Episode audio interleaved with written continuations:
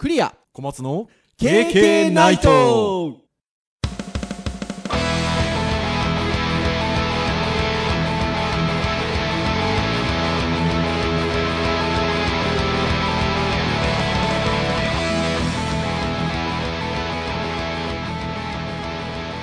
経験ナイト。いやー。夜深い時間ですね。はい。37回目ですよ。37回目ですよということでクリアでござはいい、ます小松でございます。はいどうぞよろしくお願いいたします、はいはい、よろしくお願いします。ねえ37回目ということなんですが、はい、私ども Facebook ページはいはいはい。持ってるんですけどあんまり使ってなかったんですよね今までね そうですね。割とほ あんまり？放送中で言ってる割にはそうですね。だいぶ。そう。でここ何回かというかもう1ヶ月ちょっとぐらい経つかなそうですね。小松先生があの配信した時に情報を発信しておりまして。はい、あのちょっとね、はい。情報足りない感じもしますが、はい。していただいてるんですけどあの僕あの今週送ってみたですよああ、はい、ありましたね。割といいリーチが入ってましたよ。ねえ。そうそうそうそうそう。いや聞いてたら黒曜石っていうものに何も説明をせずなんか 私どもあの普通にあの理解できてるものとして喋ってるのでうん。ねえ一般の人からしたら黒曜石なんていうのはほら宝石か なんかみたいなことじゃないですか。ああ、あれって元僕もその知らなかった。あれ黒曜さんが出してる黒曜石なんですか？あそうななんですよ。あ、そうなんです。だから黒曜石なんです。そうそうそう。黒曜さんが出してるんですよ。実は、なるほどね。そうシェアしたあのリンクよかったでしょ？ああ、そうですね。買うなってやつねあーこの話がわからない人はぜひねあの Facebook ページをはい。ご覧いただければと思うんですが KK ナイトのはいまあちょっとねああいう感じであの Facebook ページってそんなに堅苦しく考えずになんか放送の時に話したようなことを発信してもいいのかななんて自分ながらに思いましたああ、そうですね。まあ、はいあの、ネタさえあればもう毎日のようにやっていただいて。なかなかねちょっとそういうわけでいかないと思うんですが、うん。でもなんかちょっとパッと思った時には投稿していこうかなと思いましたので、はい。ぜひあのリスナーの皆さんもね Facebook やってらっしゃる方いらっしゃったらあの Facebook ページ覗いていただければなというふうに思うんですが、はい。まあそんな Facebook ページをですねちょっと投稿をつらつらっと辿っていただくとですねあのそんなに古くないところにですねあの実は YouTube の動画だったりとかおあるんですよね。おーありますね。そう、なんとあの、まあもう何度も放送中にも配信中にも言っておりますが、えっ、と、KK ナイトってもともと、ユーストリームとか YouTube ライブとか YouTube とかで始まってるんですよね。はい。で、まあそれが昨年の9月からでしょうかね、はい。ポッドキャストという場にステージを移しまして、かっこいい。でもそこからは一周も落とすことなく、毎週木曜日に配信をしておりますよ。ね、じもう自ら暗示をかけるごとく毎週のように言ってますけどね。はい。はーい。というところなんですが、まあ今申し上げた通り、実はあの、いわゆる、こう、動画プラットフォームという言い方をしていいのかなっていうところからスタートしているんですけど、まあね、毎度毎度最近申し上げているターン、うん。テーマのターンというところで言いますと、今回 Web の回でございまして、はいはい。まあ何の話をしようかなというところで、Web と動画について、はい。ちょっとお話をしてみようかという話になりましてう、んで動画について、まあ動画についてというか、私ども動画の専門家じゃないので、そうなんですよね。あの、もともとその動画っていわゆる映像業界というか、別のジャンルとしてあったものですもうんね。ん。だから、まあもちろんね、デジタルハリウッド大学の例えば先生だったり、デジタルハリウッド専門スクールの先生とかでも、映像がご専門の先生とかっていらっしゃいますし、はい。映像自体を語らせたらね、多分私どもなんて、うん ね、あれなんですけど、まあ私どもウェブの先生なので、まあウェブと動画うん。について、あのお話ができればなというふうに思うんですけど、はい。もともとね、あのウェブってその、そもそもそのネットを介してのサービスなので、はいあの今みたいにブロードバンドだなんだみたいなところがない時代が20年弱前はあったじゃないでありすか。ましたね。あのわ私どもがインターネットを始めた頃というかはい。っていうのは、僕らね、多分ね、始めた頃って、基準があって、100はい、1ページ 100K 超えるなって話ありましたよ。そう。あありましたよね。あのあと8秒ルールとかね、うん。8秒間で読み込めるぐらいのデータで作りましょうみたいな、それが大体 8K だみたいな話だったりとかいろいろあはい 100K だっていう、あの話があったりしましたがそういった中でもともとはねストリーミングっていう技術が最初なかったのでまああのパソコンを使って動画を見るみたいなマルチメディア的な考え方って多分クイックタイムから最初来てると思うんですけど、クイックタイムって1994年かな最初。なんかそのぐらいだったと思うんほですがうその頃はダウンロードして見てましたもんね。そうですね。あの最初はねね、ストリーミングという技うん術がないときは。うん、でそこから、まあ、クイックタイムもストリーミング対応したりとか、あとは Windows メディアですか、ん。Windows メディアで合ってましたっけ、そうですね。Windows メディア、ね。はいそうですね、うん、あとは、えっと、リアルプレイヤー、リアルプレイヤーとリアルワンプレイヤーかリアルプレイヤーか、はい。リアルプレイヤーか、はい、あのーあたりが、あのー15年、もうちょっと前か、27年、18年ぐらい前かな。まあぐらいか。なんかまあ20年ぐらい前かもしれないですね。ですね、ストリーミングっていうのが出始めたはい、感じの頃ですよね。うん。その辺使ってなんか配信したりしてました？配信。あの自ら発発する方ってやってました？あど動画ですか？はい。動画はないっすねさすがに。僕ねやってたんですよ。えー、ななあの？バンドのライブ映像とか。ああなるほどね。はい。自分のバンドのサイトでリアルタイムの。うーんあリアルタイムじゃない、えっと、リアリアルプレイヤーですね。リアルワンプレイヤあ。ーリアルプレイヤーの動画配信やってたんですけど。はい、まあ、あのスマイルの単語にもあのねあそうそうそう、ね。前ちょちょっとねちらっと話しましたよね、うそうそう。なので発信する方もやってたんですけどまあその頃はあれですよ。ストリーミングっていうサービスが出始めた頃でストリーミングって要はこうサーバーと接続しながらダウンロードしつつ再生をしていくような技術なのであのじゃあほらそのサーバーに対してどれぐらいの人たちが同時接続するのかみたいなことを考えつつじゃあそれに対応したサーバーをいくら出してどう借りるのかみたいな結構気気使ってたところがあったりしましたけど、うん。僕はそんなことはできないですよ。いわゆるその個人のバンドでやるんだからもう実はまあそのまま普通にウェブサーバーにアップしててうん。やってたりしたんですけどでもちょいちょいその仕事でみたいな話もあのなくはなくて、そうするとそのストリーミングサーバーみたいなのを借りてどうこうとかみたいな当時話してたんですけどあのそういう時代でしたよね、うん、がどうのこうのってね、だからなかなか例えば技術を持ってたとしてもコスト的においそれと配信できるっていうのが難しかったりしてましたよね。そうですね。配信するものによってだったりとかその同時アクセスによってはね、サーバー落ちちゃったりとか動画がもうカクカクで動かなかったりとかっていうのはね、ありえましたからね、でそういった、まあ、あのストリーミングサービスが出始めた後に、まあ、2000年代入ってきてからぐらいですかね。フラッシュが動画対応というかああし始めまして。確かね技術的にはね,、まあ先生ねフラッシュはい一応ね歴史を教えてたので確かに2003年に初めて出て、ただ使い勝手がほぼ難しかったので、はい。えー埋め込みビデオをちょっと疲れた時期はありますけど実際に技術的に乗ったのは2004年5年あたりが割とかね。今乗っかった時期としては割と使われ始めたのは割とそのあたりですね、そうですよね。だからあれでちょっと動画ウェブと動画っていうところの関わりがだいぶ変わってきましたよねそうですね。多分そのあたりから、きっとそのアダルトサイトであったりとか、まあ、YouTube っていうプラットフォームがね、うん。できた頃。YouTube2004 年でしたっけね？2005年ですかね5年でしたっけ、はい。なのでまあ同じような頃ですよね、多分だから YouTube なんかっていうのはそれこそフラッシュの技術使って配信をしてた。うんあそうですね。最初はそうですよね。今はそうですよ HTML5 ね。プレイヤーと両方うん乗っかってますけどね、やっぱあの辺りからちょっとガラッと変わりましたよね。そうですね。まずそういう文化が入ってきたっていうところでいうとまずあるうん。意味区切りとしてはうん。語るべき時代ではありますね、そうですよね。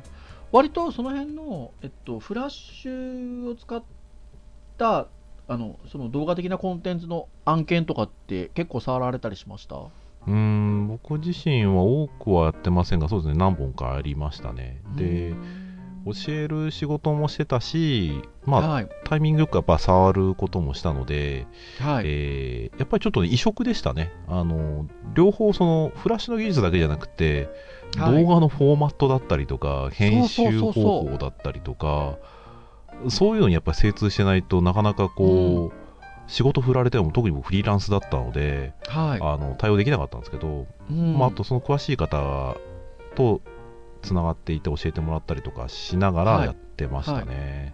うん、でもやっぱフラッシュは大きかったかなっていう気がしますね。うん私もあの某海外ブランドメーカーさんのサイトを それこそ2004年とか2005年ぐらいの頃にヘアケア系の海外ブランドメーカーさんのサイトを手掛けたことがあるんですけどは割とそういうやっぱりファッション系とかアパレル系とかそういうこううん。やつってオールフラッシュで当時作ることが多くてうん、ウェブサイト。そうですね。でまあそのサイトもオールフラッシュだったんですけどまあ動画組み込んでましたよ。そのいわゆるこうナビゲーション的なところをポンと押すとビューッと出てきて、うん。そのサイトの中に動画がヒュッと現れてヘアスタイリングみたいなところを動画でこう見せてったりとかね。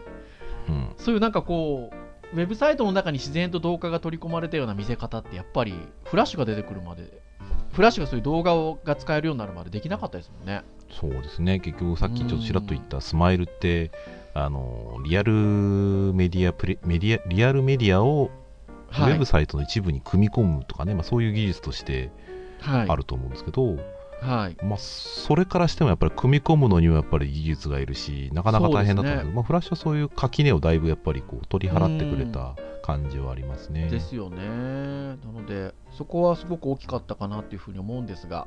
うん。まあ、ただあの、配信でも何度か言っておりますけど、フラッシュもなかなかね、もうね か2000なかなりね、今年に入ってからかなり弱まってますね。うん。ねまあ、2000年代終わりぐらいからか、やっぱりあの iPhone、iPad 的なところから、だんだん時代の流れがっていうところがありますが、うん。まあ、フラッシュ、ね。フラッシュプレイヤー向きのもうコンテンツが、でプレイヤーがそもそももう否定否定されてきてますので、でそれで言うと、やっぱり YouTube なんかも先ほど小松先生おっしゃった通り、HTML5 ベースではい、切り替わってきたりとか、まあ他のあの動画プラットフォームも割とフラッシュ使ってたところもそうなってきてたりして、うんっていうところですけど、まあ、なかなか最初その HTML5 ベースでもあのいろんなそれこそ動画フォーマットをたくさん用意してみたいな対応しないといけなかったところがありましたがだいぶここ数本当ここそれこそ12年ぐらいですかね。そこら辺がある程度整理されてきてというかウェブベースでやれる表現っていうかやれるような状況っていうのが出てきた感じでしょうかあねー。まあまあフラ、ッシュ以外でってことですね。うん。まあまあ、フラッシュでね、前々からやられたってところはありつつ、ん。やっぱり、えープレイヤーがもうだんだん使えなくなってきて、はい。で HTML5 でできるじゃないかと。ただ HTML5 も、やっぱり出だっての頃は、やっぱりなかなか使いづらいね、使いづらかったですもんね、そのプラプレイヤーだったりとか、あとはそのブラウザーによっての対応状況とかもかなり違ってたので、うんそうですね。いろいろこうフォーマット用意してみたいなところありましたけど、まあその辺はもうね、なんか、だいぶね、ライブラリーもね、割と充実してきたのもあるうし、ん。まあ YouTube とかそういうビデオサービス使うと自動的にそういうタグ作ってくれるので、まあこはちらがそういうタグの意識せずに作れてしまうので、い、うん。まあ、割となんか導入しやすくなりましたね。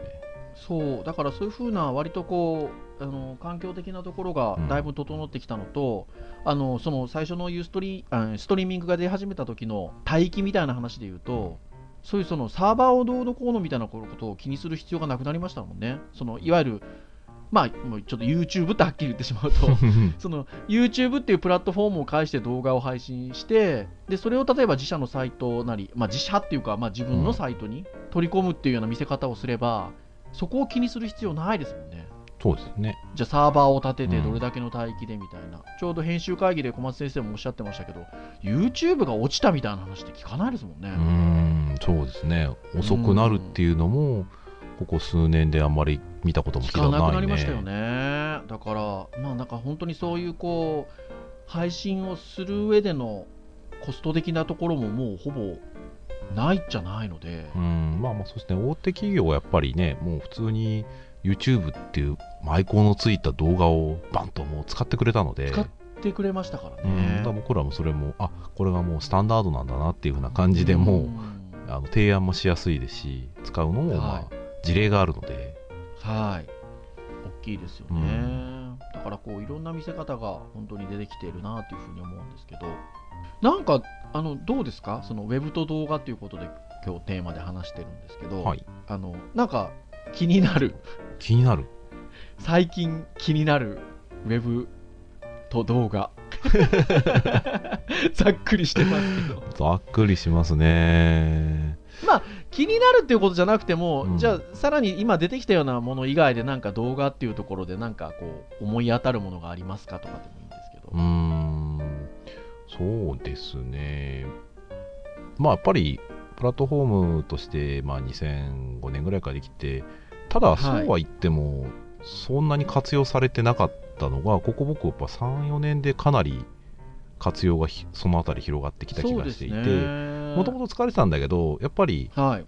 どっちかっていうとなんかこうエッジの効いたその広告系の人たちがぐりぐり頑張ってやるっていうところではあったものの、はい。一般のサイトが一般的な使い方としてもうそういうプラットフォームを使っていくのがだんだんこう普通になってきたっていうのはあのそうですね。割と普通なことのように見えてえらい速いスピードでそこがシフトしていってる感じがするので。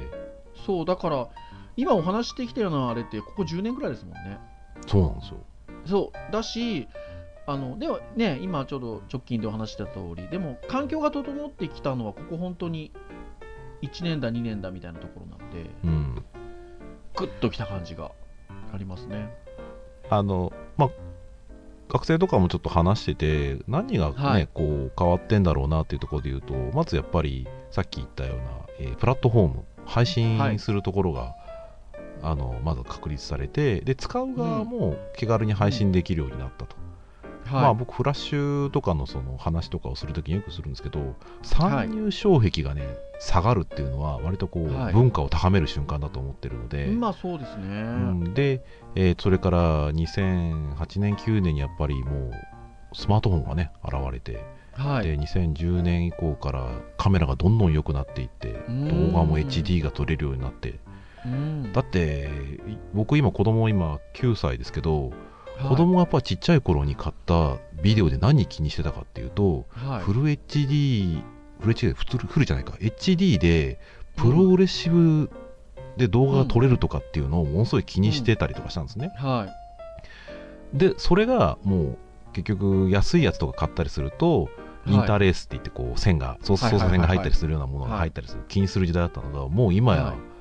で高校生だったり大学生とかでも持ってる端末で、はい。もちろんプロの機器に比べたら大したことできないんですけど、自分で動画配信できちゃう。まあそうですよ。動画の素材作れてしまうと。そうですよ。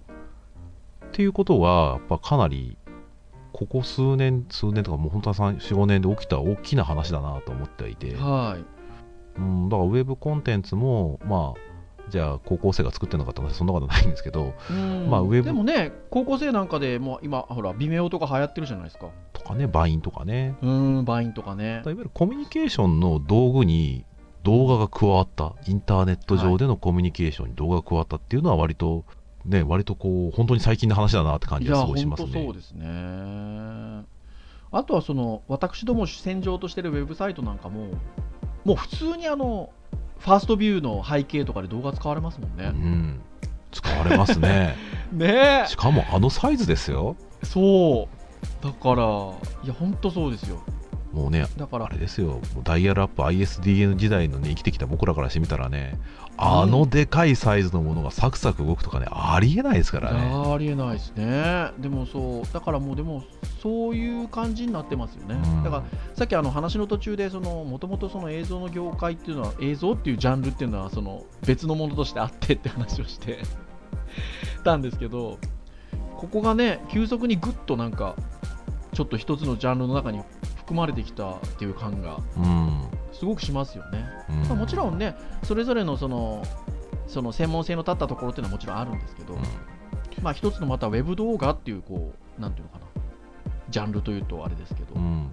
が一つの大きなカテゴリーになってきた感じがありますよね。そうだからね、えっと、本当にこれ昔の話ばっかりなんでもしあはい。恐縮なんですけど、あのはい。僕昔 CD ロムの制作の仕事をした時に、うんされてましたよね、えー初期の頃ってやっぱは CD いロムの認知の方が少ないので、広告的な予算とかも少なかったんですよ、はいはいはい。だから大体そういうそのパンフレットとか紙物のもののはい。情報の余りというか、はい余分なものを使って、えーはい。ウェブサイトだったり CD ロム制作をしたんですよ。そすね。それは今やある意味ウェブも専門で普通にうん作られるのが当たり前にまあそうですね、なってきているので、うん。あ変わったなぁと思いますね。ね本当そうですね。あとはあれですよ。私で近しいところで言うと動画教材ですよ。ああ、もうねあのデジデジタルハリウッドで言うとデジハリオンラインスクール、うん、ライブを授業は2005年からやってますし。おお、老舗だ。だしあと動画教材いわゆるとりっきりの動画教材をオンデマンドで見るっていうのに関しても2009年か。やっておりまして。7年。うん。やってるんですけどまあ多いですもんね。うん、あのそういったプラットフォーム増えましたもんねそうまあですね。どうでしょうかね有名どこだとドットイン日本だとドットインストールですかスクーさんとかね。あとスクーさんとかねうん。あとはユーデミーさんとかねうん。あとはリンダドットコムとかね、はいはいはい。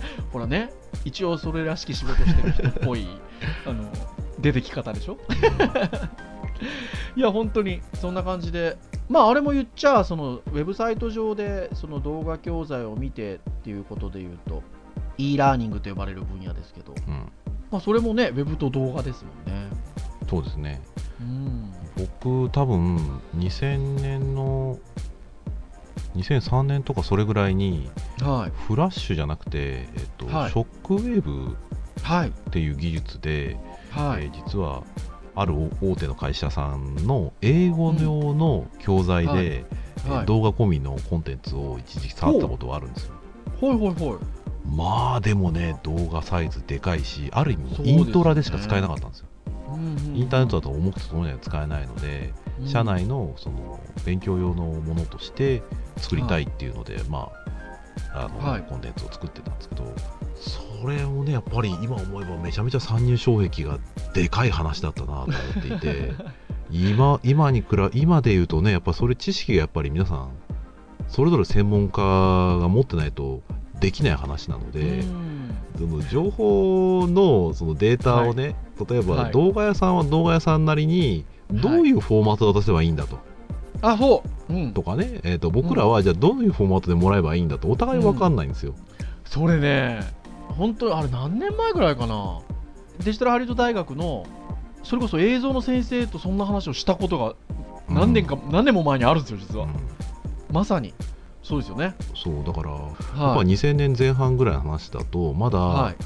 素材のデータを下手するとテープでもらう話もあったんですよ。はいはいはいはいはいはでねそこで僕割と学生とかに話したので言うと、いはい。半分冗談っぽく聞こえるかもしれないけどデータをもらうことはできても、はい。それをデジタルデータにするのに下手するとものすごいお金かかるぞと。はいはいはいはいはい、ね。デジタルベータみたいなものの機器とかって1台もう数百万数千万するようなものがある時代ですから、うん。それは向こうが知識持ってなかったらうちがやってくれると思ってもらっても困るのではい、素材に関しては大前提としてうん。どのフォーマットでもらえますか、うん。えー指定がないんだったらこれでお願いできますか？みたいな話をするまでやっぱ最初だいぶ時間がかかりましたね。はいそうですよね。今となってはね割ともうネットも発達してネットでそういうね、まあ、知見をやっぱりもう集められる時代にもなったのでお互いがその困ることもだいぶ減った気はしますけどね。いやーそうですね。私あの教育者チームの IT チャーズっていうのにちょっと所属をさせていただいてまして。で YouTube の番組持ってるんですよね。うん。IT チャーズっていうその教育者チームが、はい。IT チャーズ TV っていうんですけどあの YouTube 番組やってまして。あちょあのこれ聞いてる方でご覧になられたことがない方は YouTube で IT チャーズ TV とかで検索していただくと私の顔も見れますしあの小松先生の顔も見れるんですけど。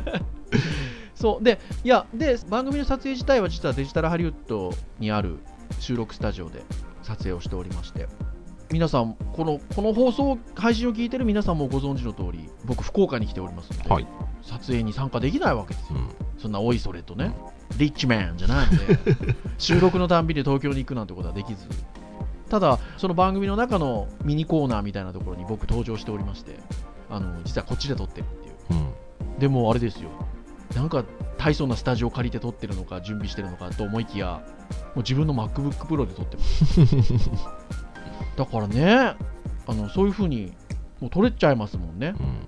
あある程度それなしのコンテンツそうだからね今今や YouTuber もね仕事としてあってもうそういう小学生のあのなりたいランキングとうとう入ってきましたよ、うん。ねえ。でそういう人たちもまあある意味本当にもう数年前のプロが使ってるような機器をねやっぱりもう使ってやってるわけですもんね。はい。だし今言ったように実はもっと手軽な機器でやってるうん。っていうこともありますよね、まあね割と売れてる人たちはね割と機械あ売れてる人はねもちろんねでもまあ売れてる人たちはそう別にですけど。やろうと思えばね iPad でもできますし、うん。ね iPhone でも一応できますのでね。うん本当そうですね。なので数年前にはよく学生に言ってたんですよ。学生とか受講生の皆さんに。だいぶ環境が整ってきたのであのウェブとそのど動画っていうものが近しくなってくる中で、まあ、さ本当先ほど言ってたようなことですよ。そのちょっと前ぐらいのと数年っていうのはその映像の方の専門家、ウェブの方の専門家がじゃあ、ウェブの動画ってどうするのかって、フォーマットとかサイズとかいろんな見せ方とか含めて、まだ決まりがなかった中で、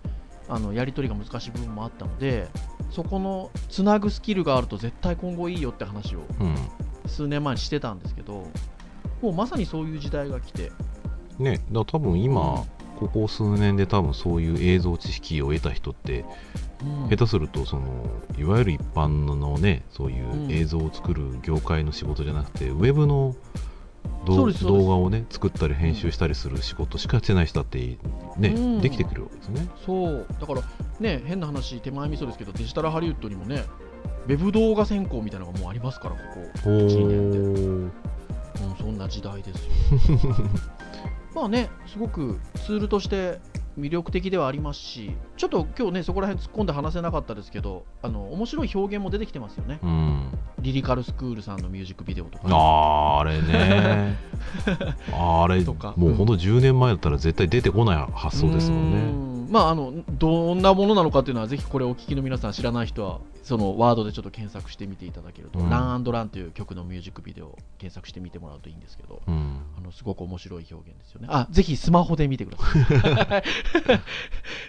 そろそろ時間も来てるんであれなんですけど、はい。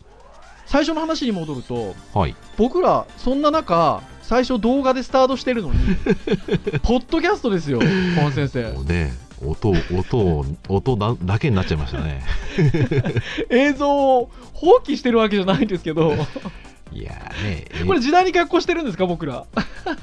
いやそこはねあのいわゆる選択と集中ですよ。いや本当でもそうですよね。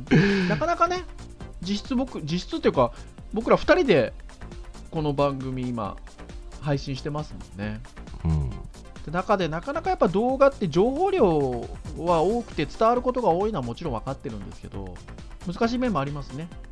そういう意味での難しさはありますね、まあそれをノイズっていう言い方をしていいのかはあれですけど情報量が多いとノイズが増える部分もあるので、うん。まあかっこいい言い方をすると音だけで勝負をさせていただいていると そうだからね、ものによってはね、あの特にガジェットの回なんかはね、こう、はい。物をこうバーンと出したりとか、ね。サイトとか見せたりすると、そう。あの絵に変化が生まれて面白いんですけど、あとはね、よくウェブサイト紹介したりもしてますけど、で、もともとユーストリームだ、YouTube だって私たちスタートしてるので、うん、そういう話をするときにそこのサイトを見せながら、話をすることの分かりやすさっていうのはもちろん分かってるんですけど、でもね、多分ね、この始まり、割とこう教員室のこう、ね、我々のこう 雑談から始まったところもあるので、そう。まあそうするとね、割とこう楽しく何か会話をしている話と、まあ、伝えたいことの比率から言うと、はい。まあ、割と話の方が多くて、そうなんですよね。動画の変化はね、割と少ないことを考えると、うん。まあ、むしろなんかことに集中した方が僕らは編集もしやすいし、うん。まあまあまあ映像がなければないなりのこう面白さがあるんじゃないの、ね。っていうところもあるので、なんでしょう、あの僕らは割とその古い世代っていうか、まあよ40半ばぐらいの世代なので、まあね、もともとラジオの文化にも触れてきてる世代ですしね、今のあの若い皆さんに比べると。なので、まあなんかこういうノリが染みついてる部分 あるかもしれないですけど。まあ、あとね、逆のは、逆の部分も言えば、あの、うんやっぱりね、映像で何かものを作るっていうのは、情報量が多いので、気使う部分もすごくあって、まあ、例えばですよ、今僕ら割とこう、ラフな格好で、ね、収録とかできるわけですよ。ね今、すごいあの救急車の消防車の音がしてるのはどっちですか？あ、こっちです、こっちです。もうあえてあの編集の手間を省くように私喋りましたけど。収録すると今窓閉めんだ忘れてた。でもねそんな感じで部屋で普段の姿をしながら収録みたいなことができますからね。うん。ポッドキャストですとね。これはだから僕らがこう、作り続けるための、実は、あの、重要なファクターではあったりもするので、はい。はい。継続するための、まずね、はい。選択をそこにいたしまして、映像ではなく、音声でお届けをね、いたしております。はい、すごい大変そうですよ、小松先生。いやいや、いやこれ映像だったら僕ね、毎週は厳しいですって、やっぱり。あとはその、事前準備とかもね、映像の場合やっぱり大変なので、だ特にね、あの、ライブでね、やるのは、ぱ大変。最初僕らやってましたけど、そうですねやっぱり事前にこう、すごいやっぱり考えなきゃいけないし、はい。で、しかも、ライブなので、取り返しがやっぱりなかなかつかない。はいまあ今は別にね、取り返しつかないわけではないんですけど、で、やっぱそういうのがね、なんかこう続ける上でのこう参入障壁をこう上げてしまうので、はい。まあまあなんかね、なんかどんどん言い訳がましい感じの配信になりかいやいやいや、何をおっしゃいますやら。そうなん。まあ、僕らがちょっとね、楽しくするための一つのね、選択ではありますので、はい。そうなんです。なので、あの、音声でお送りをしておりますよ、なんてね。ね、映像は映像でいいんですよ。そう、だから映像はなんかね、あの、もともとその映像で配信してたことはあるので、なんかスポット的にやっても面白いかなと思ってます。そうすると、あそうそう考えるとあれですよ、こういう選択と集中をしているウはいェブサイトができても不思議じゃないんですよ。うん。あ、そうそうそうそうそう。ねそうですテキテキストと音だけみたいなね。うん。そう。いや、本当そうですよ。なので、なんか、あれだな。昔マルチメディアって言葉あったじゃないですか。ありましたね。あのべ別になくなったわけじゃないですけど、はい。まあすごくマルチメディアっていうことが言われてたんですけど、やっぱりあの、ウェブってマルチメディアの象徴っぽいですね。ね。まあ、動画もまあ、あれば、音もあれば、テキストもあればみたいな、なんか、まあ、ある意味なんでもありなところであり、あの受け入れられるのも時代によってね、メディアが変わっていく感じはしますね。うん。は特にここ数年はかなり動画はあの参入障壁がぐっと下がってるのもあるので、うあのぜひあの、だから皆さんも、あのもちろんね、あのまずは楽しんでいただいてというところもあるんですが、うん。あの発信するってこともチャレンジしてみただけてもいいんじゃないですかね、動画。うんうん、やってみて見てもらえるといいんじゃないかなと思います。うちの学校の先生でもねやっぱりなかなか高齢な方でもねなかなかこうやってみたいっていう熱心にやあるいらっしゃいますからね、先先生方、本当に頭が下がる思いです。本当僕もね頭下がりますねうーん、そうです。なので、ぜひぜひあの皆さん、これを聞いてる皆さん、まずは楽しんでいただいて、動画、僕うんの動画、そしてあの結構自分たちが発信するということも、まあ、場合によってはチャレンジしてみていただけるといいんじゃないかなとはい思います。はいはい、ということで、もうなんかね、あの小松先生の後ろ、あの大変そうなので、消防消防車、救急車、これぐらいにしたいんですけど、あの、経験ないと、はい毎週木曜日に、えっと、配信をいたしております。はい。えー、公式サイトで、あ、閉めた。窓閉めた。閉まってた。閉まってたけど わでかかった音が。そう、いや、ほらね、あの、いつも、さっきね、最後の方は小松先生ね、結構、あの、喋ってらっしゃいましたけど、あの、もう言っちゃえばね、編集の手間がないかなと思ってね、ね。あのー木曜日に配信しておりますよ。で、えっと、公式サイトで直接お聞きいただくこともできますし、えーもしくは iTunes ストアで登録をしていただければ、自然に降ってくる。そして、番組中にもお話をしましたが、Facebook ページでも情報発信をしていこうと私ども、心を入れ替えて、えー頑張っておりますので、あのはいぜひそちらもご覧いただいて、はい、あのーなんていうかな、あの、こう、お気軽な時にお気軽な感じで聞いていただけるなと思っております。はい。はい。それでは以上といたしましょうかね。はい。本日お届けをいたしましたのはクリアと。松でした。それでは皆さんまた次回の配信まで。さようならさようなら。がむしゃらに書き換え君のカンバス